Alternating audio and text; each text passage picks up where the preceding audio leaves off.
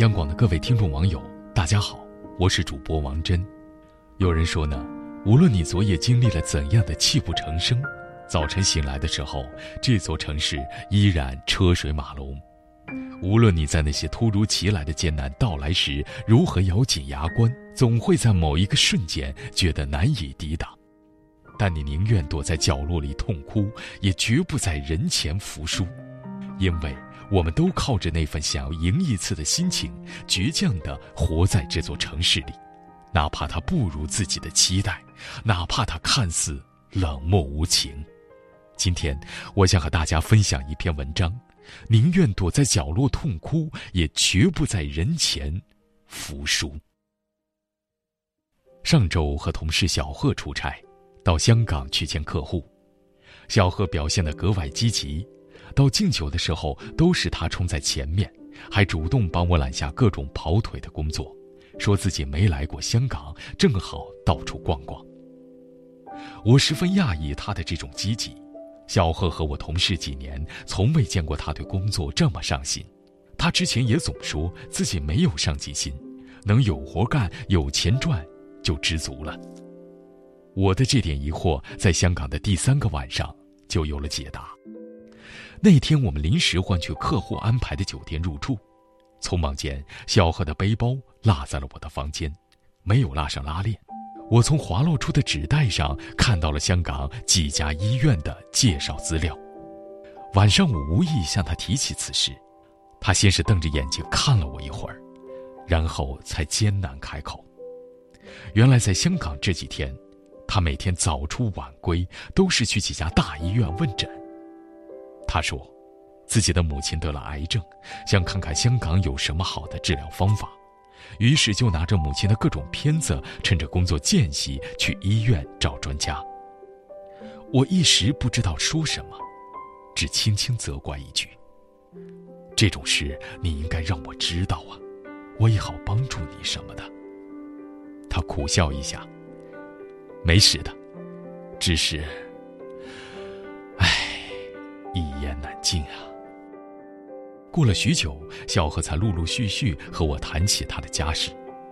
他的家庭并不富裕，父母辛苦一辈子，好容易让他站稳脚跟，还没享几天清福，母亲就病倒了。在老家住院化疗，已经花光了所有的积蓄，小何的所有信用卡都已透支。为了凑钱，他近半年都一直在接私活做方案。每天熬夜到凌晨，但也无法填补家里的开支漏洞。他说：“我去向亲戚朋友借钱，可他们都说没钱，像看怪物一样看我，好像我能把他们吃了一样。甚至还有个亲戚把我臭骂一顿。从那以后，我就知道靠人不如靠己，出了事情只能自己扛着。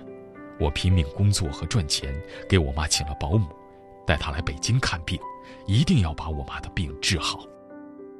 看着小贺涨红了的脸，我不知道该怎样安慰他。最后说：“如果有什么困难，就和我说，我帮你。”小贺笑了一下：“没事儿，我还扛得住。之后如果实在没办法，再麻烦你。”我一时无言，转头望向香港繁华的街道。他们的身上应该也有着各种不为外人所知的艰难。或许成年人的世界就是这样吧，每个人脸上都带着笑，带着冷漠，带着疏离感，看似坚定，看似百毒不侵，但在他们的心里，总有一段无法启齿的艰难往事。在外漂泊的人，每个人都有自己的苦涩，也有自己的难言之隐。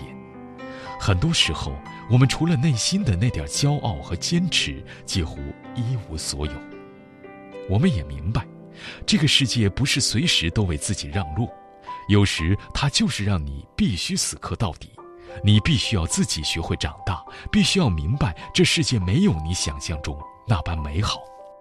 小贺说：“我痛恨没钱的滋味，也痛恨自己的无能为力。”我不怪别人冷漠，只怪自己无能。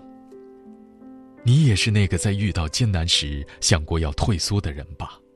你也是那个埋怨世界、责怪自己的人吧？你也是那个想一了百了、干脆放弃的人吧？但是，你也是那个嘴上说着放弃，但内心想要硬撑一下的人吧？撑得久了，就不敢再说放弃；撑得久了，害怕稍微一泄气就会满盘皆输；撑得久了，就以为自己真的可以刀枪不入。但你心里很明白，你不想这样子，不想硬撑，你只是没办法，没办法对这个世界妥协，因为必须更好的活着才能对得起自己；没办法对不满的事情逆来顺受，因为内心总有一个声音说要坚定无畏；没办法张口寻求帮助，依赖别人，因为没有人可以随时为你挺身而出。只有自己，你只有自己，这是我们无数次告诉自己的话。我们只有那个狠下心，不让失败击垮，也不让脆弱侵蚀的自己啊！我不想安慰你要坚强，要挺住，更不愿意说你可以有软弱的权利。我只想告诉你，再忍一下，再撑一下，因为我也明白，除此之外。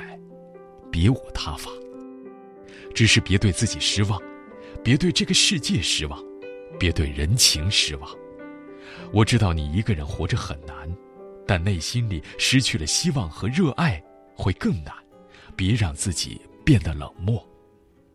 或许我们最终都不会千帆历尽归来都是少年模样，毕竟岁月沧桑难以抵挡。但我希望你永远都在光明的地方。与自由相伴，充满对前方的渴望。做一个随时和这个世界死磕的人，做一个哪怕死磕也知道自己依然前行在路上的人。